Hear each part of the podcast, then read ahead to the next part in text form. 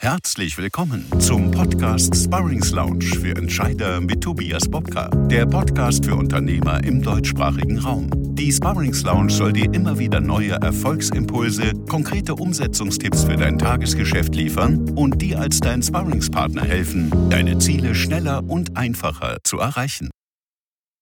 Herzlich willkommen zu einer neuen Podcast-Folge der Sparrings Lounge für Entscheider. Heute mit dem Thema digitale Anamnese, wie eine App die Arzt-Patienten-Kommunikation rettet. Ich habe heute wieder eine, nein sogar zwei sehr außergewöhnliche Gäste eingeladen. Mein erster Gast ist Jahrgang 1989. Seine Vita liest sich eher wie das Guinness-Buch der Rekorde. Abitur mit 1,0, Abschluss Bachelorstudium im Softwareingenieurwesen 1,3 und Abschluss Medizinstudium ebenfalls Note 1,3. Anschließend Promotion. 2016 hat er dann mit seinem Projekt an der Uniklinik Freiburg ein Exist Gründerstipendium erhalten. Im Oktober 2016 hat er daraufhin mit Frau Dr. Lilian Retegi, heute CRO, und Jerome Maike, CTO, die Thomas AG in Freiburg gegründet. Thomas steht dabei für Tomorrow's Medical Solutions. Mein Gast ist bis heute CEO und Treiber der digitalen Revolution in der Arzt-Patienten-Kommunikation. Mit Idana haben er und sein Team eine Software-as-a-Service-Lösung für Ärzte geschaffen, kombiniert aber mit einer webbasierten App für Patienten. Idana unterstützt also die Anamnese, aber auch viele weitere Kommunikationsprozesse zwischen Arzt und Patient digital. Ein herzliches Willkommen, Dr. Lukas Spohn. Hallo. Und natürlich haben wir uns auch noch einen weiteren Experten dazu eingeladen. Er ist niedergelassener Arzt und bekannt als der Schlafdoktor Deutschlands mit eigenem Schlafzentrum in Berlin. Was es damit auf sich hat und warum er vom Idana-Kunden kürzlich zum Investor wurde, darüber möchten wir mit ihm heute sprechen. Herzlich willkommen, Dr. Ralf Warmuth. Dann lass uns gleich anfangen, Lukas, mit dir. Lukas, erklär doch unseren Zugehörern ganz kurz mal zu Beginn, was hat euch drei Gründer denn bewegt, sich der Anamnese zu widmen und auch der Patientenkommunikation insgesamt und in der Folge daraus ein Unternehmen zu gründen und nicht klassisch, sei es die Konzernkarriere oder Klinikkarriere einzuschlagen? Ja, ich habe mein Medizinstudium 2015 beendet mhm. und mir kam die Motivation, dieses Unternehmen zu gründen oder sich, mich mit dem Thema Gründung zu beschäftigen, aus der Beobachtung heraus, dass es doch eigentlich nicht sein kann, dass Ärzte die Hälfte ihrer Zeit mit Bürokratie und Organisation verbringen müssen und gleichzeitig eigentlich kaum mehr Zeit bleibt, um mit dem Patienten zu sprechen. Daher war mir klar, es muss eigentlich eine Software her, weil die Software kann doch auch einen Teil dieser Arbeit erledigen und der Arzt hat dann wieder mehr Zeit für das Wesentliche. Natürlich habe ich mir überlegt, welchen Teil kann denn die Software erledigen? Und Software kann doch super Infos sammeln und im Voraus dafür sorgen, dass diese ganzen Informationen schon sauber dokumentiert sind und dem Arzt möglich übersichtlich präsentiert werden. Man könnte fast sagen, der digitale Medizinstudent, Assistent für den Arzt, der mhm. fragt schon mal alles ab, schreibt es sauber nieder und gibt schon mal eine Selbstabschätzung. Das war die, die Überlegung. Und so ging dann die, die Reise los. Erstmal mit einer strukturierten Auseinandersetzung mit dem Thema Gründung. Ist ja als ähm, Medizinstudent nichts, was man irgendwie äh, dort erfährt. Mhm. Ähm, musste dort erstmal viel Wissen angeeignet werden. Es wurde aber sehr schnell sehr spannend. Ähm, ich hatte dann eine Idee, einen ersten Businessplan konzipiert, in einem Wettbewerb präsentiert in Freiburg Ende 2015 und da dann auch schon meinen ersten Mitgründer, den Jerome, kennengelernt und zusammen haben wir dann die Reise gestartet und äh, unsere dritte Mitgründerin, die Lilian Reteri, hat sich uns dann auch im folgenden Sommer angeschlossen und seitdem arbeiten wir alle drei zusammen äh, kontinuierlich an Idana jetzt schon seit knapp vier Jahren. Lass uns mal darauf zu sprechen kommen, wie profitieren denn jetzt im, im Alltag ähm, Ärzte und Patienten von eurer IDANA-Lösung? Ja, es geht so eher um irgendwie drei Bereiche. Das, das erste sind Prozesse optimieren, das zweite ist äh, Papier, Bürokratie eliminieren, das dritte ist mehr Wissen über den Patienten haben und damit besser arbeiten können. Der erste Schritt, Prozesse optimieren. Hier ist es einfach sehr praktisch, dass Ärzte im Vorfeld schon wissen können, was ihre Patienten eigentlich haben und weshalb sie kommen, weil dann mhm. können sie sich selber auf den Besuch vorbereiten. Ähm, Status quo ist ja, Vielleicht gibt der Patient kurz am Telefon an, warum er einen Termin hat, aber die Details erfährt der Arzt ja eigentlich nicht im Vorfeld. Das heißt, es ist dann meistens eine Überraschung und man muss sich erstmal orientieren. Wenn man aber schon im Vorfeld weiß, warum der Patient genau kommt oder warum er wiederkommt mit neuen Beschwerden oder neuer Patient, kann man sich als Arzt auch schon vorbereiten und damit seine Praxisprozesse effizienter organisieren. Der zweite Punkt, Papier eliminieren, ist äh, irgendwie trivial, weil es kann ja nicht nur die Anamneseformulare auf Papier, sondern auch die ganzen anderen Formulare wie ja, Datenschutzerklärung, äh, Abrechnungsformulare können ja auch digital abgebildet werden. Und der Gag bei IDANA ist ja, dass alle ausgefüllten Daten direkt in der Patientenakte abgelegt werden. Das heißt, hier vereinfacht man die Organisation von Papier deutlich. Ja, und das Dritte ist eben auch der Punkt, dass man mehr über den Patienten weiß. Einfach, naja, Idane hat ja alle Zeit der Welt. Der Patient, wenn der sich 20 Minuten in, in Ruhe hinsetzt oder auch nur 10 Minuten, da mhm. kann er sehr viele Daten eingeben und der Arzt kann diese in kurzer Zeit überfliegen, durchlesen. Wir heben ja auch nochmal hervor, was wichtig ist, so dass er eigentlich die aufgenommenen Informationen pro Minute sind dann beim IDANA-Bericht natürlich viel mehr, als wenn der Arzt selber diese Fragen mündlich stellen muss. Bedeutet, erstens kann er dann die verfügbare Gesprächszeit, die er hat, äh, nutzen, um schon gleich viel mehr in die Tiefe einzusteigen. Davon profitiert der Patient dann auch sehr viel. Ja. Und zweitens hat er auch insgesamt dann mehr Informationen über den Patienten und kann so eine zielführendere Diagnostik und Therapie auswählen, die letztlich eben auch äh, Arbeit und, und auch Kosten spart. Ja. Mhm. Herr Warmuth, jetzt würde ich Sie gerne mal ähm, dazu mit reinnehmen. Äh, Sie sind ja lang, langjährig niedergelassener Arzt. Ähm, was sagen Sie denn dazu? Wie, wie, haben Sie das am Anfang auch erlebt? Ähm, können Sie das so bestätigen, dass es in, der, in den großen Teilen der Ärzteschaft wirklich ein Riesenthema ist?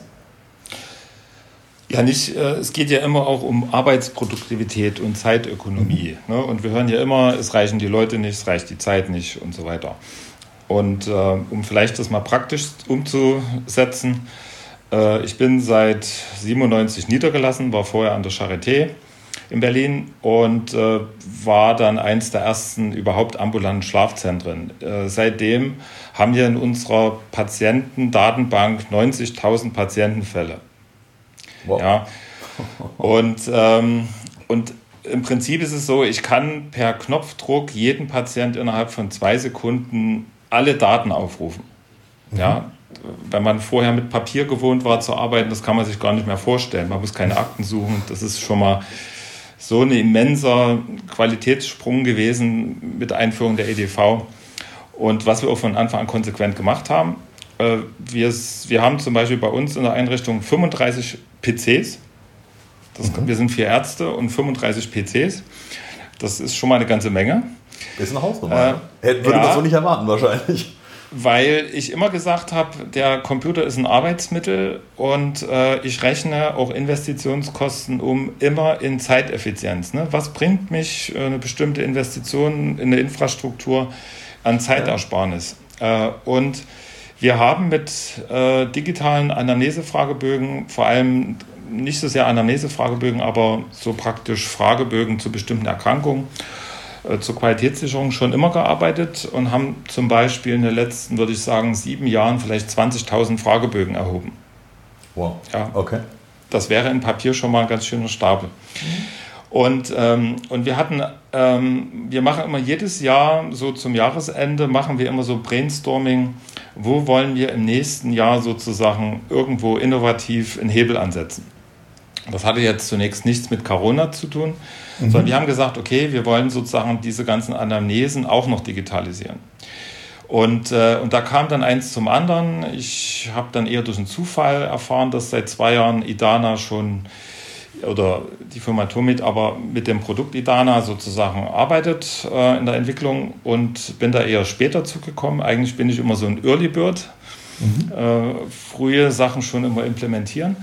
Ähm, und da war sozusagen für mich die Zäsur, mir war klar, es müssen bestimmte Funktionalitäten noch reinkommen, damit ich das konkret bei uns in Arbeitsproduktivität umsetzen kann. Und habe das ähm, den Kollegen dort gesagt, habe gesagt, ich will das mal testen, aber meine Ideen waren gleich die. Und da hieß es, ja, wir nehmen das mal so auf, in unsere To-Do-Liste werden wir mhm. vielleicht mal umsetzen. Und da war für mich eigentlich sozusagen der interessante Punkt, dass einen Tag später ich eine E-Mail bekam, dass man meine Vorschläge auf Top 1 gesetzt hat. Warum ist das wichtig? Nicht, weil ich recht haben will, sondern ähm, das war mir deswegen ähm, wichtig, weil das zeigt mir, dass die Firma mitdenkt. Ja, dass das nicht einfach irgendwelche Ideen mhm. abgelegt werden und so irgendwo rumdümpeln, sondern man muss in der schnelllebigen Zeit heute ganz schnell gucken, wie kann ich bestimmte essentielle Sachen schnell umsetzen, weil die eben sehr neuralgisch sind, ob das Produkt lebt oder nicht lebt. Und da hat mir super gefallen, wie das die Kollegen da äh, sozusagen sehr zeitlich nah umgesetzt haben, weil ich habe eine Woche später dann die Version als Beta bekommen und das hat auch äh, sehr gut funktioniert. Und äh, das war für mich eigentlich der Punkt zu sagen, ich bin da auch bereit, mich zu engagieren, weil ähm, das ist jetzt nicht nur eine Lösung für uns, sondern das ist äh, für alle Ärzte. Ich bin auch so ein bisschen Meinungsbildner für viele Kollegen, weil die wissen, ich bin so ein Early Bird und wenn das bei uns immer funktioniert, dann wissen die, dann funktioniert das bei denen auch. Äh, und, äh, und da muss ich schon sagen, äh, hier hat mir auch der Ansatz gefallen, dass man ähm, jetzt nicht so sehr die Hardware in den Vordergrund stellt, wie das bei unserer bisherigen Lösung war. Also man brauchte dann Tablets, die speziell programmiert waren für die Praxis, sondern dass man im Prinzip das auf jedem modernen Computer, Smartphone machen kann. Und mhm. das sieht heute schon, also konkret heute, so aus, dass wir bestimmt heute schon aus der Sprechstunde heraus, also Patient sitzt bei mir in der Sprechstunde mhm. Und ich sage, ja, der riecht mir so ein bisschen nach psychischen Problemen, dann sage ich dem, passen Sie auf, ich gebe ihn mal, schicke ihn mal aufs, aufs Handy so einen Fragebogen, den füllt der Patient dann, während er draußen wartet, aus und ich habe dann zwei Minuten später habe ich das Ergebnis, was mir dann zum Beispiel schon äh, mit einer hohen Spezifität sagt, ja, der Patient hat vermutlich eine Depression, eine Panik, Angststörung. Ja, mhm. das, äh, und das habe ich auch zugleich nicht nur als Verdacht in der Arbeit, sondern ich habe das auch gleich dokumentiert. Ich habe ja auch als Arzt das Problem, ich muss alles schön dokumentieren, nachverfolgbar machen. Und, äh, und dieses Wechselspiel zwischen Qualität, Zeiteffizienz, das ist eigentlich für mich so das Entscheidende, weil ich dann tatsächlich, wie der Kollege Sport das schon sagte, äh, die Zeit habe, dann sozusagen mich mit produktiven Dingen mit dem Patienten zu unterhalten und äh, noch Dinge zu eruieren, wo es klemmt und, ähm, und habe dann dort mehr Zeit und die Patienten können die Zeit im Warteraum nutzen, um Dinge schon zu erledigen. Ja? Und in der heutigen äh, Pandemie sozusagen kommt dann noch das andere dazu, dass ich natürlich auch aus hygienischen Gründen viel einfacher arbeiten kann, wenn der Patient das auf seinem Handy ausfüllt, als wenn ich ihm jetzt ein Tablet in der Hand drücke oder er kann das zu Hause ausfüllen. Ähm, wir haben ja auch viele Patienten, gerade in Berlin, äh, die sozusagen einen anderen stämmigen Hintergrund haben, die also nicht so gut Deutsch können, wo mhm. vielleicht die Kinder Deutsch können. Und äh, dann schickt man dem Patienten das nach Hause und dann können die Kinder ihm helfen, das auszufüllen. Und da sind wir noch beim interessanten Punkt, dass man eben, äh, wir haben viele Fragebögen schon angefangen, muttersprachlich umzusetzen. Also russischer mhm. Patient bekommt den russischen, türkischer bekommt den türkisch und so weiter. Aber die Antworten, wie ich es auch in meiner Akte dokumentiere, die sind dann in Deutsch. Mhm. Und äh, das schafft dann nochmal eine neue Dimension, weil ich natürlich da Übersetzungsfehler vermeide. Patient sagt immer mhm. ja, ja, ja, ja, ja, ja, aber eigentlich äh, sagt er immer ja, ja, ja. Und, äh, und das ist auch nochmal was, so ein Aspekt, der da ganz wichtig ist, gerade bei Anamnesebögen. Ich kann eben die Leute muttersprachlich abholen und, mhm. und kann das in meiner Muttersprache dokumentieren. Und das hat auch so einen Charme. Absolut, ja. aber faszinierend, welche Effekte sich aus, aus einer Lösung ergeben können und wie viel einfacher dann doch auch der, der Ablauf gemacht wird und für den Patienten natürlich auch äh, wesentlich angenehmer, weil er viele Dinge auch schon zu Hause machen kann ähm, und natürlich auch Zeiten gespart werden in der Praxis, ne, wo vielleicht der Patient sonst länger sitzen müsste, dann nicht wüsste, mhm. wo habe ich die Informationen, vielleicht nicht alles bereitlegen hat zu Hause, aber den Ordner liegen hat, wo er die Dinge nachschauen kann, sei es Medikamente, sei es andere Themen, die er vielleicht selber recherchieren muss. Genau. genau. Mhm. Spannend. Lukas, nochmal zurück zu dir. Ähm, jetzt habt ihr ein Gründerteam bestehend aus zwei Ärzten und einem Softwareentwickler gewählt. Ähm, warum habt ihr das bewusst so kombiniert und warum sagt ihr, profitiert ihr vielleicht heute sogar davon oder warum genau deswegen? Am Anfang ging es in erster Linie erstmal darum, ein, Produkt zu entwickeln. Ja? Mhm. Das heißt, äh, häufig wird ja empfohlen, dass sich Gründerteams auch irgendwie mit einem aufstellen, der eine starke betriebswirtschaftliche Erfahrung hat. Mhm. Das hätte in unserem Fall jetzt aber gar nicht so viel gebracht, weil der vermutlich die ersten zwei Jahre ein Däumchen hätte drehen können. Und ja, da die Ressourcen ja gerade als Startups sehr limitiert sind, denke ich, war es schon sehr sinnvoll, ähm, diese Kombination letztlich zu wählen es ist eben auch beim, auch wenn es darum geht, die Software zu verkaufen, hat man natürlich als Arzt einen ganz großen Vorteil, weil man auf Augenhöhe kommunizieren kann mit seinen Kollegen und das, das ist eben schon, schon auch sehr wichtig, definitiv, ja. wir jetzt so in unserem Gründerteam, ja, wir haben uns dann auch in die Rollen aufgeteilt, spezialisiert und es, es, es, hat sehr, sehr gut geklappt. Also die betriebswirtschaftlichen Kenntnisse und Erfahrungen, die konnten wir uns dann aneignen. Äh, besser so als mit betriebswirtschaftlicher Erfahrung starten und mhm. sich dann die medizinischen Dinge anzueignen. Insofern denke ich, ist es gut so. Und jetzt haben wir eigentlich ein ein sehr gutes Gründerteam, äh, seit vier Jahren konstant, äh, alle drei hochmotiviert dabei, kommen jeden Tag gerne, haben uns spezialisiert und komplementieren uns auch charakterlich sehr gut. Deshalb mhm. bin ich absolut froh, dass wir das Team so haben, wie wir es haben. Wie habt denn ihr so die erste Zeit nach der Gründung erlebt? Hat sich für euch viel verändert dadurch? Ja, ja, schon. Ah, die erste Zeit nach der Gründung, ähm, ja, die, das war schon eine, schon eine sehr interessante Zeit insofern, ja, weil man, man war halt noch irgendwie sehr naiv, oder? Ähm, man hat, es war die erste Gründung für uns alle, wir wussten, wo, wo wir hin müssen.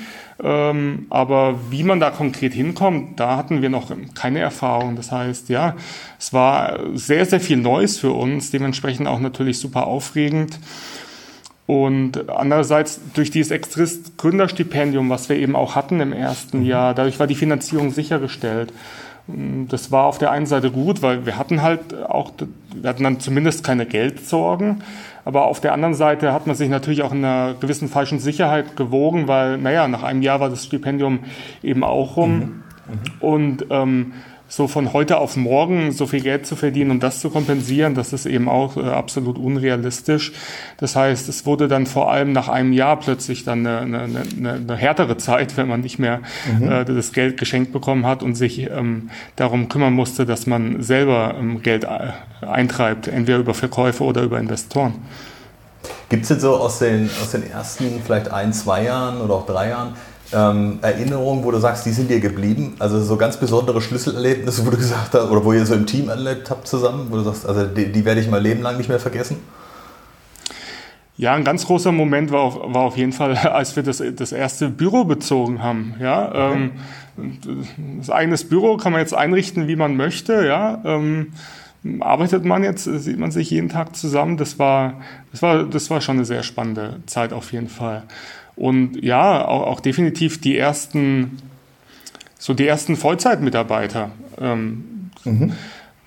es, es, war damals äh, Melanie, die hatte damals ihr Praktikum gemacht äh, bei uns äh, in ihrem Studium, arbeitet jetzt heute immer noch bei uns, ähm, heute jetzt im, im Vertrieb und das war ja auch ein ganz äh, besonderes Erlebnis, äh, den ersten eigenen Mitarbeiter zu haben und all die, ja, die, die Anforderungen, die da auch auf einen zukommen und aber auch gleichzeitig auch zu sehen, okay, es geht äh, viel schneller voran, wenn man plötzlich zu viert anstatt zu dritt ist. Ja, ja absolut. Jetzt gelten ja verbrannte Finger äh, so ungemein als, als doch sehr gute Lehrmeister. Gibt es so ein paar Dinge oder ein, zwei Erfahrungen, wo du sagst, da haben wir uns wirklich die Finger verbrannt, äh, es hätte vielleicht nicht sein müssen oder es musste vielleicht genau sein, damit wir daraus lernen? Ja, ähm, gut, ich meine, man muss da wirklich auch offen sagen, im Nachhinein ist man immer schlauer, deshalb äh, fehlerfrei durchzukommen, äh, das wird garantiert nicht funktionieren. Man muss da seine Erfahrungen machen. Ähm, wichtige Erfahrungen, die wir gemacht haben, klar, auf der einen Seite halt eben, eben vielleicht im Bereich Produkt, ja, wir hatten am Anfang, also jetzt in einem, in einem frühen Stadium, so während dem Access Gründerstipendium, da hatten wir noch zu wenig äh, Feedback eingeholt von Nutzern, was die Anforderungen anbelangt. Mhm. Ja. Mhm. Das heißt, wir hatten schon ähm, wichtige Dinge entwickelt, aber nicht die wichtigsten und dementsprechend mussten wir dann nach dem Gründerstipendium auch noch mal ein bisschen länger entwickeln, um das Paket zu komplettieren.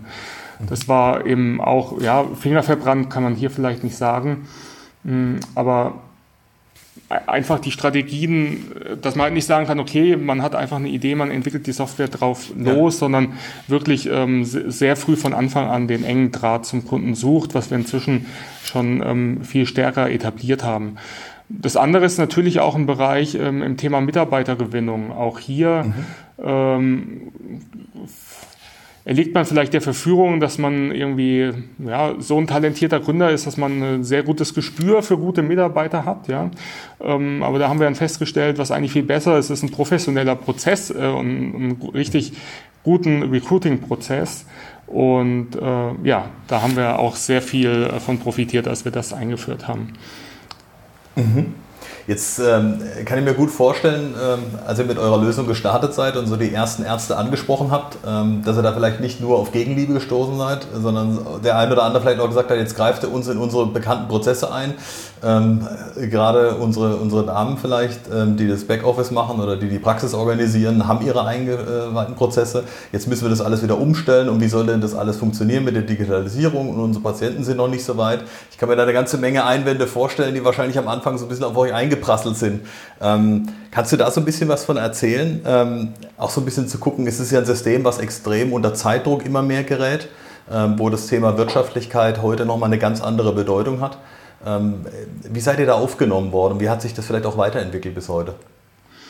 Ja, die, also die Idee wurde eigentlich von Anfang an als äh, sehr gut wahrgenommen. Äh, mhm. Äh, tatsächlich, die Hürden kamen dann eher in der praktischen Implementierung, ja, mhm. weil man muss eben, ja, man muss die Prozesse umstellen und je leichter das ist, desto ähm, wahrscheinlicher wird das auch erfolgreich umgesetzt. Und das ist eben was, was wir dann, was ich dann auch erwähnt hatte. Mhm. Am Anfang war die Software einfach noch einen Ticken zu kompliziert, um sie einzusetzen im, im Alltag. Ja, mhm. ähm, dieses Feedback haben wir dann halt eben äh, gelernt und die Software dann einfacher gemacht. Ja, zum Beispiel, dass am Anfang konnte man Idana nur auf Android-Tablets ähm, ausfüllen mit der Überlegung her, okay, Android-Tablets sind ähm, günstig, kosten irgendwie nur 200 Euro, halb so viel wie ein iPad. Und es ist auch gut, wenn man die einfach dann vor Ort ausfüllen kann, ist dann sehr einfach.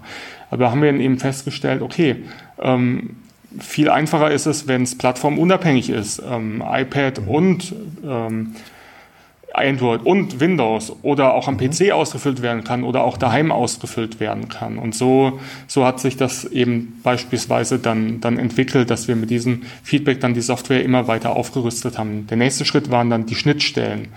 Mhm. Ähm, dass wir eine, eine, tiefe Integration in die Praxissoftware geschaffen haben, dass die Daten in beide Richtungen ausgetauscht werden können und somit der Patient klickt daheim auf Bericht absenden, drei Sekunden später erscheint es in seiner Patientenakte beim Arzt in der Praxis abgespeichert. Ja. Stark. Habt ihr denn durch, also speziell auf das Corona-Thema, können wir ja heute gar nicht ausschwärmen, ähm, habt ihr dann eher einen Schub erfahren oder hat es euch eher blockiert, weil bestimmte Prozesse für euch nicht mehr so einfach umsetzbar waren? Wir hatten auch schon vor Corona eigentlich sehr viele, eigentlich alle Prozesse schon sehr digital abgewickelt. Also wir mhm. führen zum Beispiel auch Produktdemonstrationen online über Videokonferenz durch, mhm. was eben auch daran liegt, wir sind hier in Freiburg halt im in der Ecke im Südwesten von Deutschland, ähm, haben aber Kunden deutschlandweit. Das heißt, ähm, mhm. das ist dann auch nicht, nicht machbar, ähm, mal schnell nach Hamburg zu fahren für eine Präsentation Klar. zum Beispiel. Deshalb waren wir auch schon davor digital aufgestellt, auch intern im Unternehmen, in der mhm. Kommunikation, äh, in der internen IT da hat uns die Corona-Krise in der Hinsicht ähm, gar nicht betroffen. Ja, konnten wir weitermachen wie bisher. Klar, auch viel, äh, alle Mitarbeiter im Homeoffice, auch eine ganze Zeit lang, ähm, aber das ging dann gut. Natürlich hat äh, Corona mit, unseren, äh, mit unserer Zielgruppe sehr viel gemacht. Mhm. Da sind ambivalente Effekte aufgetreten. Ja. Auf der einen Seite natürlich eben Praxen, die ähm, ja auch finanzielle Sorgen bekommen haben, weil ihnen plötzlich Patienten halt weggebrochen sind, äh, teilweise auch drastisch und die dann natürlich keinen Kopf mehr haben zu dem Zeitpunkt sich über neue Software Gedanken zu machen. Auf der anderen Seite natürlich auch Praxen, die dadurch, dass weniger Patienten da sind, auch mehr Zeit haben, sich zu überlegen, okay, wie kann ich denn die Zeit nutzen, um meine Praxis einfach für nach Corona ähm, effizient aufzustellen und mhm. sich dann dafür mehr interessieren. Und natürlich auch, dass wir einen speziellen Corona-Fragebogen entwickelt haben, um Corona-Patienten zu identifizieren, sodass also äh, Patienten mit Erkältungsbeschwerden sofort den Fragebogen nach Hause geschickt bekommen und der Arzt ganz direkt sehen kann, äh, könnte es ein Corona-Verdachtsfall sein, darf der auf keinen Fall in die Praxis kommen. Das hat vor allem mhm. dann sehr großes Interesse bei Ärzten erzeugt und uns wirklich auch einen ordentlichen Boost gegeben. Ist ja auch eine, ich sag mal, eine hervorragende Gelegenheit, ähm, die eigene Praxis zu schützen ähm, und vor allen Dingen auch vor der, vor der Schließung im, im Zweifelsfall zu bewahren, was wir, der, der Gemeindepatient sich vielleicht äh, gar nicht unbedingt bewusst ist und sagt, naja gut, ich gehe halt rein, es ist irgendwas und dann äh, läuft er vielleicht noch ins, ins Wartezimmer rein und den nächsten fünf Patienten mit ähm, ohne sich da irgendwas bewusst zu sein. Also von daher glaube ich, äh, kann ich mir vorstellen, äh, bedarf es einer Aufklärung auf Ärzteseite, auf der anderen Seite dahingehend und sagt, es gibt eine einfache Möglichkeit, die abseits des Telefonischen funktioniert. Ähm, ihr müsst es einfach nur bereitstellen ähm, und auf der anderen Seite eben bei Patienten logischerweise das Bewusstsein so ein bisschen ähm, zu schärfen. Wie, ist denn, wie sind denn eigentlich die Krankenkassen auf euch zu sprechen gewesen? Das ist ja auch ein Thema, ähm, was auch die tangiert. Ähm, haben die das eher positiv aufgenommen, dass da in dem Punkt jetzt digitalisiert wird? Ja, also ich muss sagen, ganz ehrlich, äh, mit, mit Krankenkassen haben wir eigentlich derzeit wenig oder auch bisher noch eigentlich nie ähm, groß zusammengearbeitet. Da, da war bisher noch kein großes Interesse zu sehen, was mich natürlich auch wundert, weil, sagen wir mal, von der, von der Qualitätsverbesserung profitieren natürlich auch die Krankenkassen äh, am Ende ganz immens. Mhm. Aber ist vielleicht auch die Einstellung da, okay, wie der Arzt sich selber organisiert, das ist dem Arzt sein Problem. Wir kümmern uns um digitale Tools für unsere Patienten, auch wenn es vielleicht ein ähm, bisschen zu kurz äh, betrachtet wird. Ja. Mhm. Dann wollen wir hoffen, dass die eine oder andere Krankenkasse spätestens jetzt mit dem Podcast-Interview wach wird ja. und sich euch annimmt und mal kontaktiert. Ähm, jetzt habe hab ich noch ein Thema, das Thema DSGVO. Das ist ja, ich sag mal, seit letztem oder vorletztem Jahr schon sehr in aller Munde mittlerweile. Ähm, jetzt handelt ihr wirklich mit den, ihr habt ja die, die sensibelsten Daten überhaupt verfügbar im, im Kanal überhaupt, die übermittelt werden an die Ärzte. Ähm, ist das ein Thema, wo ihr euch ganz besonderen Prüfungen auch ähm, hingeben musstet? Oder ist das was, wo ihr sagt, das hat uns am, am meisten Energie gekostet, da einen Weg zu finden, äh, das zu machen und auch auf der anderen Seite das Bewusstsein zu schärfen, sagen, wir gehen sauber mit Daten um, auch bei den Ärzten. Ich kenne selber noch genug Ärzte, die, die auch äh, Behandlungsberichte etc. via E-Mail verschicken, äh, ohne sich da irgendwie Gedanken drüber zu machen. Und das ist ja schon was, man sagt, da kann man ja vieles komplett abgreifen schon. Ja, das hat uns sehr viel Energie und äh, Zeit gekostet und Arbeit, mhm. ja, ähm, dort eine gute Lösung zu entwickeln. War und ist aber ja absolut notwendig, weil es handelt sich um sehr sensible Daten, definitiv. Ähm, mhm. Die Anamnese, die Krankheitsgeschichte, natürlich auch im, im psychischen Bereich, das sind schon mit die sensibelsten Daten die man erfassen kann. Deshalb haben wir auch gesagt, wir wollen diese Daten eigentlich gar nicht. Es ist das Beste, wenn wir die gar nicht zu Gesicht bekommen mhm. und haben deshalb dann äh, daran gefeilt, wie können wir die Daten so verschlüsseln, dass äh, wirklich sichergestellt ist, dass wir diese Daten unter keinen Umständen jemals zu Gesicht bekommen können. Mhm. Mhm. Und so eine Verschlüsselung haben wir eben gebaut. Es mhm. funktioniert so, und da, damit sind wir dann auch wirklich einmalig ähm, auf dem Markt, dass alle Antworten, die der Patient eingibt, werden auf seinem Gerät verschlüsselt mit einem ähm, öffentlichen Schlüssel vom Arzt. Wir verwenden dann mhm. Verschlüsselungsverfahren, ja, was zum Beispiel auch bei verschlüsselten E-Mails äh, zum Einsatz kommt. Ja. Okay. Das heißt, einmal verschlüsselt mit dem öffentlichen Schlüssel des Arztes kann, können die Daten nur noch entschlüsselt werden mit dem privaten Schlüssel des Arztes. Und den hat eben nur der Arzt. Okay. Mit dem haben wir auch niemals Kontakt. Das heißt, die Daten werden erst auf den PCs vom Arzt wieder lesbar gemacht. Das heißt, obwohl wir eine Cloud-Infrastruktur gebaut haben, wo die verschlüsselten Daten gespeichert werden, was natürlich total wichtig ist, weil den ganzen Betrieb der IT, ähm, die Datensicherheit, ja, das ist ganz elegant ausgelagert und mhm. da kümmern sich dann halt eben die großen Rechenzentren darum, dass die Daten ähm, auch bei einem äh, Flächenbrand immer noch verfügbar sind, im schlimmsten Fall. Und ähm, ja, deshalb war die Cloud-Lösung für uns eine ganz wichtige Sache. Äh, einerseits, um den Komfort den Ärzten anbieten zu können, andererseits, um natürlich auch die Distribution zu vereinfachen.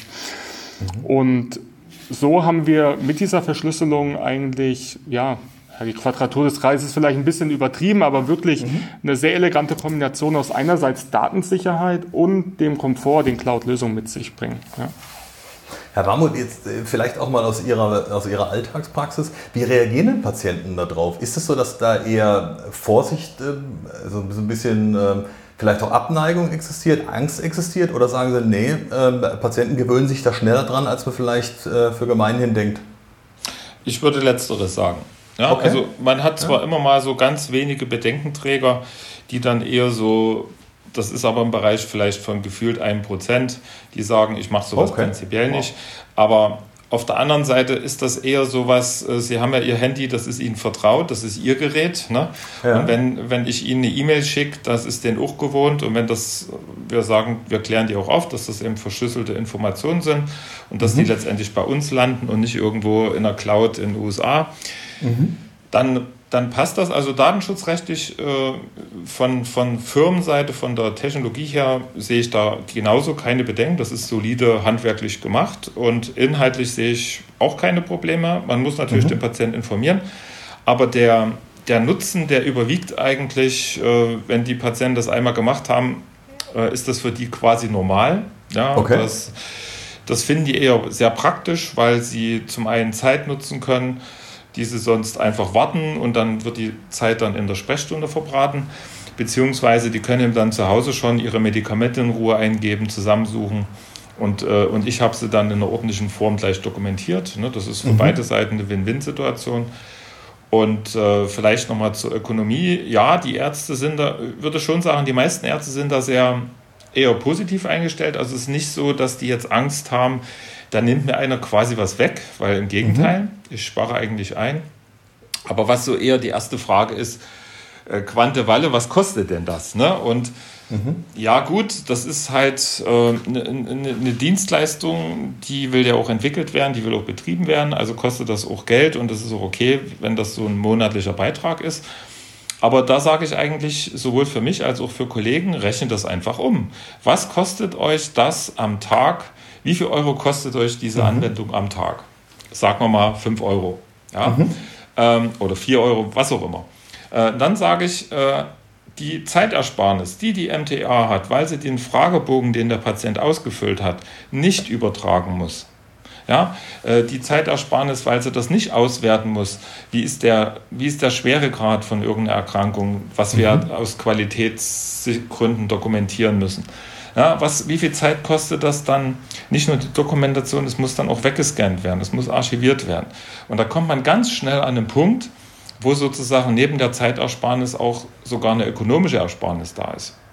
Und dann ist das mhm. Argument, ja, das kostet ja Geld, das, äh, das ist am Ende gar nicht. Im Gegenteil, das ist dann Produ Produktivität. Ne? Ich habe mhm. mehr Zeit, mehr Patienten oder äh, Patienten besser zu behandeln oder auch mehr Patienten zu behandeln. Mhm. Und äh, ich sehe eigentlich jetzt, so schrecklich wie die Pandemie ist, äh, solche Zeiten, vernünftige Unternehmer nutzen diese Zeiten immer, ihre Strategien zu überdenken und sozusagen die, die Waffen zu wetzen, äh, wie sie sozusagen aus dieser Krise besser rauskommen. Mhm. Und, äh, und diejenigen, die diese Zeit nutzen, nicht nur Netflix, Netflix gucken mhm. oder so, sondern sondern sozusagen neue Dinge sich überlegen zu, zu implementieren, umzusetzen, ähm, die werden auch später sozusagen gestärkt äh, aus diesen auch im Moment vielleicht negativen ökonomischen Folgen rausgehen. Und mhm. am Ende, ich sehe das ja bei meinen Schwestern, die sind sowieso gewohnt, immer neue Sachen zu machen. Das finden die auch gut. Also es ist auch eine Frage der Gewöhnung. Wenn die Schwestern mhm. merken, auch mein Chef ist innovativ, wenn die Patienten sagen, oh, was sind Sie, Sie sind ja eine moderne Praxis, ist ja ganz toll, was Sie hier machen. Das ist ja auch sozusagen eine Motivation fürs Team, dass die Schwestern merken, sie machen nicht so eine old-fashioned Medizin, sondern sie machen irgendwas Modernes. Mhm. Und äh, was am Ende sogar Spaß macht, weil es ist nicht so tröge, irgendwelche Zettel dann wegzuscannen. Ähm, also da gibt es eigentlich an allen Punkten nur Gewinner, wenn man es so will. Mhm. Ja, muss allerdings sagen, ja, man muss ein bisschen Zeit reinstecken, diese Sachen halt einzurichten, wobei ich da auch äh, äh, hier ein großes Lob aussprechen will. Äh, das haben die Kollegen sehr gut gemacht, das hat mir sehr mhm. super gut gefallen. Ähm, das ging auch zack, zack, auch was die Praxisanbindung angeht. Ähm, und insofern lässt sich das aus den bisherigen Erfahrungen eigentlich in jeder Praxis sehr gut implementieren. Und äh, insofern sollte jeder die Chance nutzen, das auch mal auszuprobieren. Mhm. Lukas, noch mal ganz kurz zurück. Ihr habt ein Team mittlerweile von über elf Leuten sowas rum? Ja. Wie habt ihr euch da aufgestellt im Moment? Also wie kann ich, wie kann ich mir das Setup vorstellen? Wir kommen ja nachher auf das Thema Wachstum. Das wird bei euch ja jetzt äh, in nächster Zeit sehr, sehr stark immer wieder anstehen. Wie habt ihr euch da momentan aufgestellt im Setup?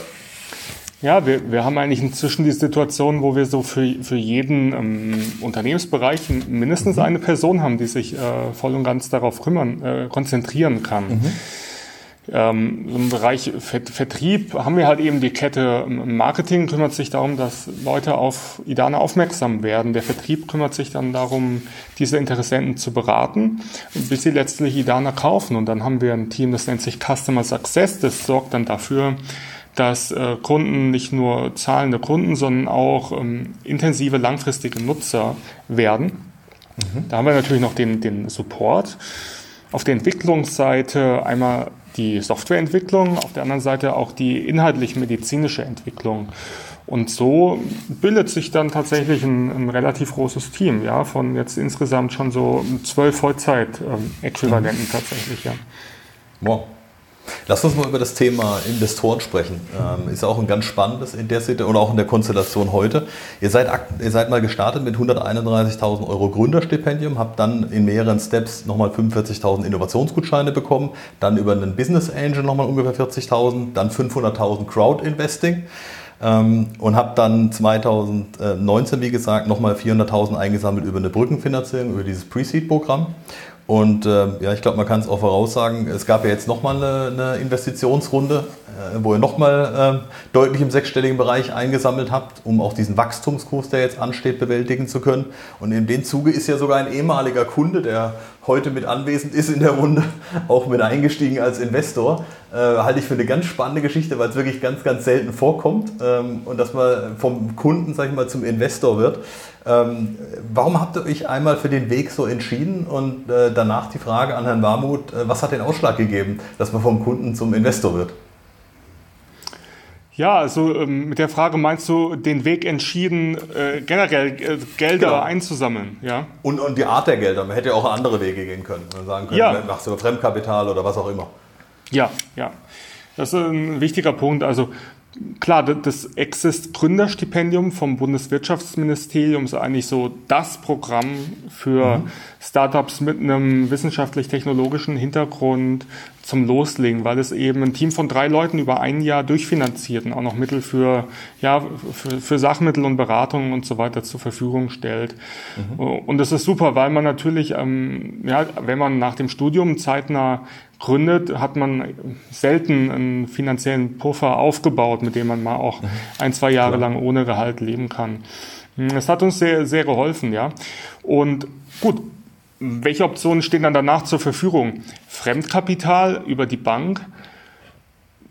Das ist eigentlich dann so eine Sache, ja, da ähm, haftet man natürlich immer persönlich für den Kredit, mhm. ja, auch in der GmbH.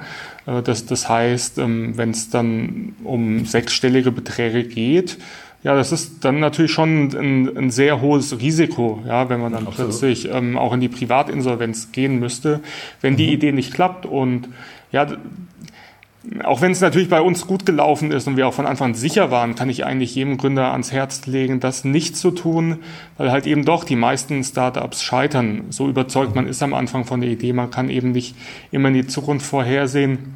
Und das ist dann schon sehr schwierig, wenn man diese Schulden dann noch über zehn Jahre irgendwie mit sich äh, schleifen muss. Also ähm, müssen Investoren her und das ist ja auch eine, eine, eine Gelegenheit. Wir, wir, haben ein Team, wir haben eine Idee, äh, andere bringen das Geld, können ja auch mitverdienen dann damit. Ähm, Ziel ist dann ja natürlich auch äh, Rendite zu bieten, dass irgendwann mal die Anteile für ein Vielfaches wieder realisiert werden können. Mhm. Und bei uns war es so, nach dem Access Gründerstipendium war klar, ähm, irgendwie so mit einem Betrag von 100, 200.000 Euro, da kommen wir nicht wirklich weiter, weil, ja gut, allein schon ein Vollzeitangestellter, Klar. ja, äh, äh, kostet halt was. Und wir brauchten also einfach mehr Geld, so in der Größenordnung ungefähr von einer halben Million, ähm, um einfach mal wirklich das Produkt richtig zur Marktreife zu bringen und auch zahlende Kunden zu gewinnen. Und damals, äh, also heute, damals aber erst recht, Digital Health ist halt einfach auch ein Bereich, der, ja, wo sich nur, wo sich nicht viele Investoren hinwagen, weil es einfach ein mhm. sehr spezieller Bereich ist, ein sehr spezieller Markt, äh, eigene Zielgruppe, äh, viele Regularien und es geht halt in den meisten Fällen nicht so schnell voran wie zum Beispiel im Bereich E-Commerce. Mhm. Und deshalb, damals hatte uns, ähm, das war 2017 hm, genau, hatte uns Companisto angeschrieben und uns ihr Projekt vorgestellt. Und die haben eben eine Crowd-Investing-Plattform, wo letztlich ähm, jeder äh, auch in kleinen Beträgen ab 100 Euro bis 10.000 Euro investieren kann, aber letztlich auch die Wertsteigerung mitnimmt. Also nicht einfach nur einen, mhm. Kredit gibt oder, oder irgendwie wie beim Crowdfunding ähm, einfach das sponsort, sondern tatsächlich investiert. Und das war für uns eine sehr gute Gelegenheit, weil ähm, so hat sich das Risiko einfach auf sehr viele aufgeteilt und die Vision, die wir verfolgen, nämlich die einer, schon einer besseren Medizin, ähm, von der Arzt und Patienten profitieren, hat natürlich auch viele irgendwie überzeugt. Ja, deshalb konnten wir dann da relativ schnell eine halbe Million Euro zusammenbringen und das war dann auch ähm, sehr gut. Ja, hat auch im Nachhinein äh, viele Vorteile, würde ich glaube ich wieder so machen. Ja. Mhm. Jetzt dann, gut, das Geld reicht auch nicht äh, unbegrenzt. Wir haben es ja auch investiert. Und in Baden-Württemberg wurde, ich glaube, es war letztes Jahr, ähm, dieses Programm Startup BW, äh, Pre-Seed, mhm. äh, eingeführt. Und da hat sich der Staat ähm, eigentlich ein recht cleveres Konzept ausgedacht, nämlich dass ein privater Investor gibt 20 Prozent und das Land matcht dann mit 80 Prozent. Mhm. Sodass sie sagen, okay, wir prüfen das nicht selber und wir verwalten auch das Investment nicht selber, sondern wenn da, wenn es einen privaten Investor gibt, wenn er Geld in die Hand nimmt, dann wird er das geprüft haben, dann gehen wir nochmal drauf und so unterstützen wir die, die Start-ups. Mm, das haben wir dann, äh, haben wir mitgenommen als Vorbereitung auf eine Runde mit ähm, Privatinvestoren, die wir jetzt gerade durchgeführt haben. Und mhm. es war ja auch retrospektiv ein, ein sehr gutes Programm. Es, es, war durchdacht, weil sagen wir, bei staatlichen Programmen ist halt eben auch, was man jetzt in der Corona-Krise sieht, es ist halt eben nicht ein Kredit, ähm, wo der Staat sagen kann, okay, äh, wir, wir vergeben den Kredit und irgendwann bekommen wir den wieder, wenn die Firma nicht äh, pleite gegangen ist. Ähm, hier geht es ja um Eigenkapitalinvestment, die es, der Staat wird dann zum Gesellschafter und da braucht es eigentlich jemanden, der sich darum kümmert ja? ja. Ähm, und auch irgendwie mitberät. Und das ist jetzt ja auch in der, in der bei den Corona-Hilfen für Startups, ähm, habe ich das Gefühl, eher, eher so noch nicht ganz im Detail geklärt. Wer soll sich da eigentlich drum kümmern? Ähm, ja. Weil man da auch nicht plötzlich 50 Investmentmanager herbeizaubern kann. Und da hat Baden-Württemberg ein gutes, äh, eine gute Lösung gefunden, definitiv. Ja. Mhm. Herr Mahmoud, Warum sind Sie eingestiegen? Was hat Sie so sicher gemacht? Ja, also da gibt es sehr viele Beweggründe. Der erste Grund ist, dass mir die Art und Weise schon mal gefallen hat, wie das Unternehmen sozusagen mit Anregungen umgeht. Ähm, da mhm. merkt man schon mal, mit den Leuten kann man sowas machen. Also mhm. die versuchen am Markt dran zu sein und, äh, und sozusagen zielgruppenspezifisch dann auch die Probleme umzusetzen. Ähm, zweitens, äh, ich hatte es ja schon gesagt, ich bin eh ein Early Adapter mit vielen mhm. Dingen und äh, da gibt man für viele Dinge Geld aus. Ich bin ja sicherlich kein Großinvestor, aber äh, mir war es auch für meine Psyche wichtig, wenn ich an, eine, an ein gutes Produkt glaube, damit auch arbeite. Warum soll ich jetzt nicht, wenn ich es kann, auch ein bisschen mich da engagieren, dass es da mhm. vorwärts geht und äh, vielleicht habe ich dann auch sozusagen für mich selber auch eine eine bessere Motivation, viele, viele Ideen, die ich so habe, da reinzubringen. Ja, das mhm. ist ja doch nochmal so, dass man Absolut. sich da schon ein bisschen verbundener fühlt. Und, ähm, und ich finde es auch gut, wenn wir in Deutschland doch mehr so eine, diese ganze Gründerszene äh, unterstützen. Und das kann man nicht immer nur den Staat überlassen, sondern das müssen eigentlich alle, die das können und wollen, machen. Ne? Wir meckern immer mhm. alle, aber letztendlich muss man muss man auch vor der eigenen Haustür kehren. Und ob ich nur in ein Produkt äh, investiere, wo die Firma nach fünf Jahren keine Innovation mehr hat, dann habe ich auch die, die vielen tausend Euro aus dem Fenster geworfen. Ja, äh, insofern äh, gibt man immer so Geld aus für irgendwelche Dinge, die dann im Nachhinein doch nicht funktionieren. Mhm. Ähm, und äh, das war es mir hier schon wert, das zu tun. Und äh, das ist sicherlich auch eine persönliche Entscheidung. Aber äh, wenn ich jetzt jeden Tag damit arbeite, freut es mich immer wieder, äh, dass das funktioniert und dass man auch jeden Tag oder zumindest wochenweise merkt, da gibt es immer kleine Schritte, wie das vorwärts geht, wie das immer besser funktioniert. Und, äh, und das ist eigentlich auch eine ganz wichtige Lehre, gerade auch für neue Startups. Äh, man, äh, Herr Spohn hat es schon gerade gesagt, äh, man muss am Markt dranbleiben. Ne? Äh, mhm. Das ist häufig ein Problem, dass die Programmierer, die Entwickler, die Medizintechniker sozusagen mit, von ihrem Produkt so überzeugt sind, ja, wir ziehen damit den Markt und das muss halt so gemacht werden. Nein, der Markt bestimmt, was er will. Mhm. Und ich muss halt die Nöte des Marktes verstehen. Und je mehr ich mich aber davon abkapsel, desto mehr entwickle ich vorbei. Und das ist halt mit Software auch so ein Problem. Ja, man kann alle Schrauben verdrehen, ja, mhm. aber das Grundgerüst, das ist irgendwann fest. Und äh, alle Änderungen, das ist dann so Flickschusterei. Und deswegen ist es auch gerade am Anfang immer ganz wichtig, so ein paar Dinge reinzubringen, äh, dass man nicht unnötig so am Markt vorbei schon mal was entwickelt und nachher nachbessert, mhm. sondern man muss schon verstehen, wohin muss das gehen. Und, äh, und da glaube ich, äh, werden wir auch in der Zukunft noch eine nette Diskussion haben. Äh, äh von, von, sowohl von Nutzerseite als auch von Entwicklerseite. Und da gibt es auch viele Ideen, wie man das IDANA nicht nur als Anamnese-Tool nutzen kann, sondern wie man das generell für andere Dinge auch mitnutzen kann. Ähm, und äh, das macht dann auch Spaß und äh, insofern ähm, glaube ich, sollte es mehr auch Investoren oder Leute wegen mir über Crowdfunding oder so. Man muss auch mal Geld für neue Dinge ausgeben, die uns in der Region, in Deutschland, in Europa vorwärts bringen. Ja, wir dürfen nicht immer nur meckern und sagen, ja, die Amazons und wie sie alle heißen, die ziehen davon. Ähm, wir müssen da selber gegen, Gegenwerte schaffen äh, und es gibt viele Bereiche auch in Deutschland, wo wir sagen, da, da, das sind wir Weltspitze, ne? da, da können wir mitreden. Und in, diese, in dieser gleichen Liga spielt durchaus auch ähm, die Firma hier und äh, deswegen muss man das auch unterstützen. Das war für mich der Beweggrund. Lukas, kannst du ein bisschen was zum Geschäftsmodell vielleicht noch kurz erzählen? Ähm, für die, die sich noch nicht mit beschäftigt hatten, ähm, wie verkauft ihr beispielsweise? Ja, äh, was für Modelle gibt es? Was muss ich als Arzt machen, damit jemand, der sich vielleicht jetzt interessiert, ähm, eingeschaltet hat, nochmal nachvollziehen kann? Ähm, wie kann er mit euch auch in Kontakt treten? Was für Modelle habt ihr beispielsweise im Angebot und für welchen Zweck? Ja, sehr gerne. Wer sich für die Software interessiert, einfach auf unserer Homepage idana.com ähm, ja, das Kontaktformular ausfüllen oder uns einfach mhm. anrufen und dann ähm, erhält er eine Videopräsentation und bekommt die Software gezeigt äh, und demonstriert. Mhm. Generell inhaltlich sind wir fokussiert auf Hausärzte, aber schon auch breiter aufgestellt. Und was wir eben auch anbieten, ist, dass wir jedem Arzt, der ein Jahresabo abschließt, auch ähm, eigene Fragebögen digitalisieren. Das nutzen sehr viele, weil sie so direkt die Dana mit ihrem bestehenden Papierfragebögen und Formularen nutzen können und es dann auch im ersten Schritt gar nicht so wichtig ist, ob wir für diesen einen Fachbereich jetzt schon irgendwie zehn Fragebögen selber auf Lager haben. Mhm. Das, das, Preismodell ist relativ einfach. Es ist halt eben ein, ein, monatliches Abonnement. Ist natürlich deshalb wichtig auch für uns, weil wir die Software eben auch kontinuierlich ähm, weiterentwickeln und damit auch eine Motivation haben, ähm, die Software kontinuierlich zu verbessern. Ja, und so haben eigentlich alle Kunden immer, immer die aktuelle Version, bekommen jedes Update direkt und können sich auch sicher sein, dass ähm, die, die Serverinfrastruktur auch einfach ähm, korrekt betrieben wird und auch der Support geleistet wird.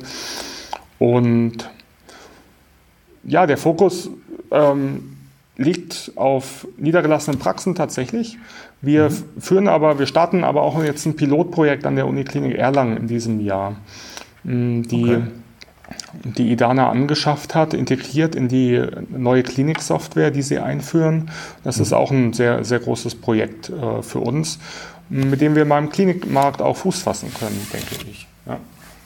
Herr Warmuth hatte noch einen Eindruck, ja. glaube ich. Er wollte noch was dazu ergänzen. Genau, man darf auch nicht vergessen, man braucht praktisch ja auch eigentlich keine Hardware. Also meistens, mhm. ja. wenn man ein Medizinprodukt kauft, muss man sich einen Scanner kaufen oder muss irgendwas anderes, ein Tablet Absolut, kaufen. Ja.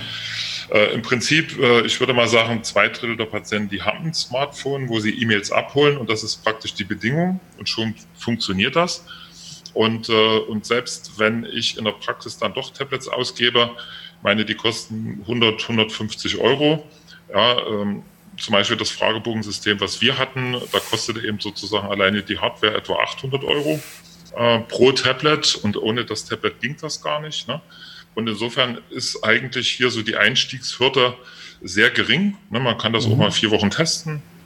Die ersten vier Wochen sind äh, praktisch kostenfrei.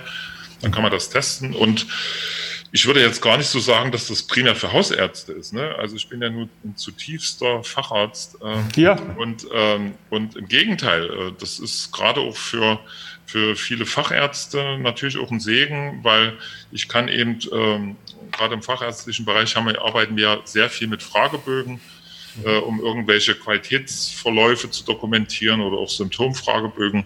Das muss alles dokumentiert werden und, äh, und da ist das natürlich eine immense Hilfe da diese Fragebögen ja nicht nur ausgefüllt werden, sondern auch ausgewertet werden. Ähm, da musste niemand mehr irgendeinen Score berechnen oder was auch immer. Und, äh, und aus eigener Erfahrung kann ich sagen, die Umsetzung der Fragebögen mit dem Editor, wenn man sich da ein kleines bisschen eingefuchst hat, das geht super gut. Und, ähm, und letztendlich ist das ja auch wieder so eine Art Community, man kann ja die Fragebögen, die man selber erarbeitet hat, auch sozusagen für die Fachbereiche freigeben. Dann können andere Kollegen gleich den gleichen Fragebogen nutzen und dann ist es auch gut. Also man muss mhm. in vielen Bereichen, wenn das einmal erarbeitet ist, muss man das nicht nochmal neu machen. Wenn man das Ganze mal einordnet, so in das ganze Thema Telemedizin in Deutschland, ähm, wo gehen da die Trends hin? lässt sich das so ein bisschen abzeichnen im Moment? Ähm, was wird deutlich zunehmen in Zukunft? Ähm, was wird stärker? Auch gerade so das Thema Arzt-Patienten-Kommunikation äh, spielt ja eine ganz zentrale Rolle dabei. Ja, äh, heute wird in Telemedizin sehr viel reingestopft. Ne? Also mhm. ist, das eine, nennen wir es mal, ist die Teleinformation. Das heißt, ähm, dass ich überhaupt einen, einen, Aus, einen Informationsaustausch habe zwischen den Akteuren. Ne? Mhm klassisches Beispiel, Patient kommt vom Hausarzt zu mir. Ich muss erstmal sehr leidig eruieren, was hat er für Diagnosen, für Medikamente und so weiter. Und da bin ich noch gar nicht mal, warum er überhaupt kommt. Ich muss das, ich muss das aber wissen, weil äh, wenn ich das nicht berücksichtige, mache ich Fehler. Ne? Und ja. wenn, aber eigentlich könnte ich die Informationen alle schon haben auf Knopfdruck. Ne? Ähm, und sei es auch nur darum, dass der Hausarzt das einfach mal auf den Zettel ausdruckt. Ne? Aber insofern äh, wird natürlich auch die, die elektronische Patientenakte hier helfen können, das zu machen. Mhm. Aber, großes Aber, es kann auch leicht wieder sehr umständlich werden, weil äh, man kann zwar wieder eine zweite Akte haben, aber wie viel Arbeit macht das mir, erst wieder meine Information da reinzustopfen Klar. und auch die Information nachzuhalten?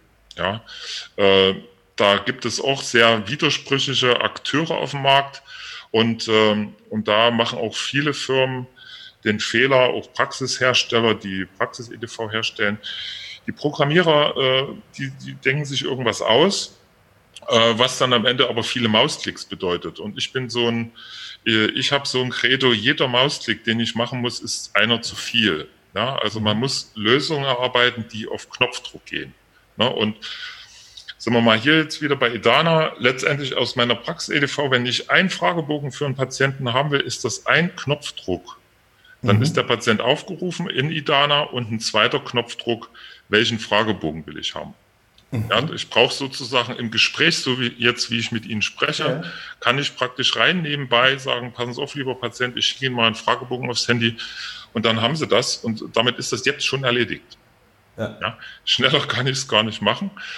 Ähm, natürlich aber auch Telemedizin im Sinne von Patienten haben Geräte, wo ich Informationen bekomme. Ne? Also wir haben es mit mhm. Beatmungsgeräten zu tun. Wir haben Tausende von Patienten, die zu Hause so eine Geräte haben, die wir, wenn die Patienten anrufen, per, per Web-Frontend die Daten auslesen können und können uns eine Meinung bilden.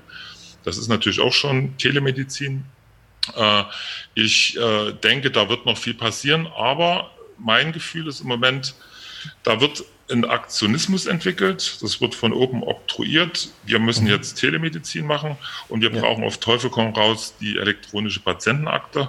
Aber es wird viel zu wenig auf äh, Arbeitsproduktivität geachtet, wie man das effizient umsetzt. Ne? Und, mhm. äh, und da bin ich nach wie vor der Meinung, die Kollegen hier haben ihre Hausaufgaben gemacht und das auch begriffen, aber nicht alle Marktakteure haben das schon begriffen. Und, äh, und das ist für mich auch so eine, so eine Essenz, die darüber entscheidet, ob Produkte funktionieren oder nicht. Nehmen Sie das leidige Problem mit der Versichertenkarte und Telematik. ne, das ist ja eigentlich schon ja. abgeschrieben, das ganze Thema. Ne, ähm, ja, da, nur ein Beispiel zu nennen, ne, da macht man irgendwelche Konnektoren mit einem festgelöteten Chip, wo man heute schon weiß, in fünf Jahren ist das Zertifikat, was in dem Chip verwaltet wird, sozusagen abgelaufen. Den Chip kann ich nicht auslö auslöten, also muss ich in fünf Jahren diesen ganzen Konnektor wegwerfen. Mhm. Es, gibt, es gibt Anbieter, die das virtuell gemacht haben, also praktisch virtualisiert, wo man auch mal elektronisch die Schlüssel dann ändern kann. Das ist vernünftig. Ne? Aber mhm. diese Akteure sind erst später auf den Markt gekommen. Da hatte ich leider meinen Connector schon gekauft. Ne? Aber das, das sind so diese, diese Dinge, wo ich mir auch von diesen Akteuren wünschen würde, geht bitte mal in die Produktion. Wie man früher zu Ostzeiten gesagt hat, Ingenieure in die Produktion, guckt euch das einfach mal an, wie das läuft und wie das zu laufen hat und dann lasst euch was einfallen spricht er absolut für das Konzept, wie es Idana jetzt aufgestellt hat, indem er eben sagt, äh, ich bringe Ärzte und EDV zusammen und ja. äh, entwickle beides Hand in Hand und eben nicht nacheinander oder gegeneinander. Ja. Ähm, ja. Tolles Statement, ja. Vielen Dank dafür auf jeden Fall. Ähm, wenn wir uns mal anschauen, das Thema Talentmanagement, also gerade jetzt in der Stelle, sagt, ihr werdet ja relativ bald neue Leute brauchen, ähm, neue Leute, die euer Unternehmen weiter aufladen, auch die, die Kompetenzen, die es dann braucht, nochmal ergänzen. Wie wollt ihr die Leute anziehen im Moment und was müssen die Leute mitbringen? Vielleicht ist der ein oder andere dabei, der sagt, Mensch, ähm, finde ich ein tolles Produkt, würde ich auch gerne mitbegleiten. Wer, wer soll da kommen? Ja, also wir suchen derzeit vor allem im Bereich Softwareentwickler Leute. Mhm. Da kommen jetzt auch in Kürze die Stellenausschreibungen äh, ins mhm. Internet.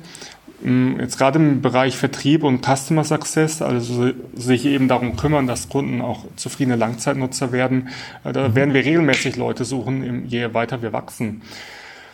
Generell, mm, ja, wer, wer sollte bei uns arbeiten? Auf jeden Fall jemand, der wirklich ähm, Spaß daran hat, äh, in einem Startup zu arbeiten und äh, dafür mitzukämpfen, manchmal auch gegen Mühlen, ähm, dass die Welt, in, in dem Fall jetzt die Medizin, auch irgendwie besser wird. Ja.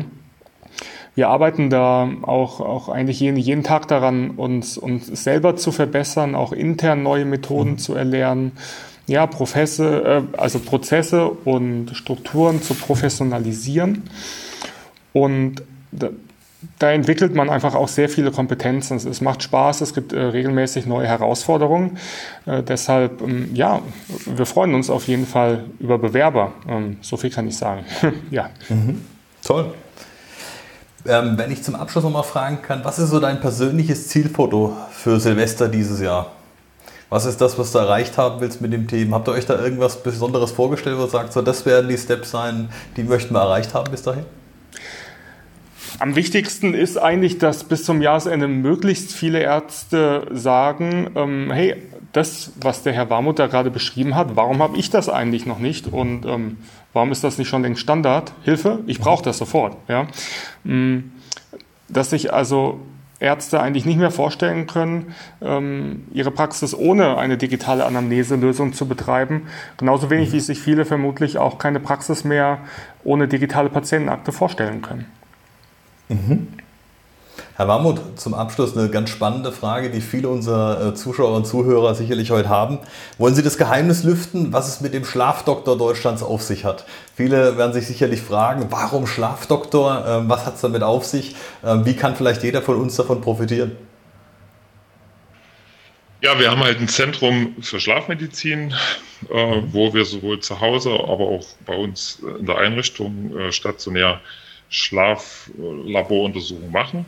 Mhm. Äh, ja, mit der Sch Schlafdoktor deswegen, da, das ist also eine selbstbeschreibende Erklärung, was wir so machen. Mhm. Äh, aber äh, wir glauben schon, äh, dass wir das sehr pragmatisch machen. Ich selber lege sehr viel Wert äh, auf Qualität und Qualitätssicherung, Qualitätsmanagement.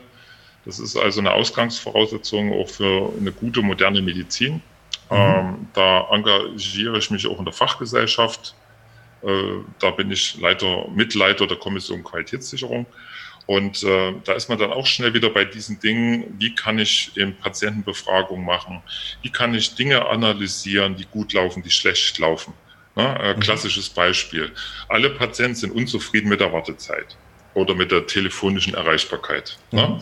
Wenn ich aber zum Beispiel Qualitäts, äh, Qualitätsbefragung mache äh, in, in, den gleichen Art, in den gleichen Arztgruppen, regional und auch äh, überregional.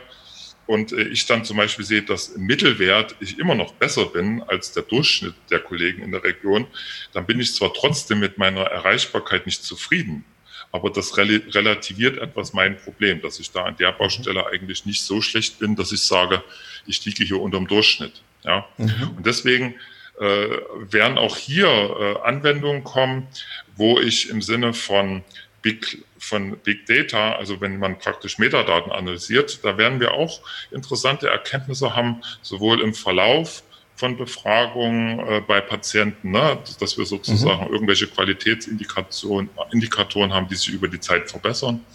Und dazu braucht man standardisierte Fragebögen. Und deswegen ist genau hier auch diese Nische, die man äh, sehr gut automatisieren kann.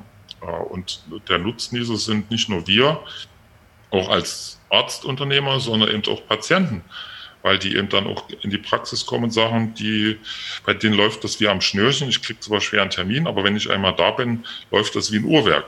Und mhm. äh, damit kann man auch wieder pumpen und wegen mir die Wartezeit wieder rausholen. Absolut. Sehr, sehr spannend. Ich kann mich äh, bei beiden nur bedanken.